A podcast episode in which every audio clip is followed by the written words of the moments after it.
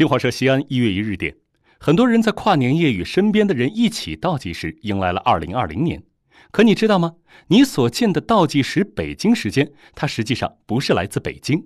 其生产者是位于陕西省西安市临潼区的中国科学院国家授时中心。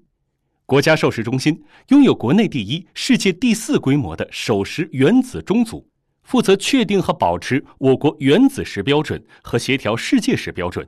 据介绍，独立地方原子时是维护独立自主时间系统的基础。在全球八十五个授时实验室中，只有十六个实验室保持独立地方原子时。中国科学院国家授时中心在全球主要授时实验室排第三至第五位，处于国际先进行列。几十年来，我国标准时的准确度和稳定度在不断提高，目前误差已进入十纳秒以内，远超国际标准的一百纳秒。二零一七年，由国家授时中心研制的首时光抽运色素原子钟。在北京通过设计鉴定评审，其主要性能优于国际通用的原子钟，打破了国外在这一领域的技术垄断。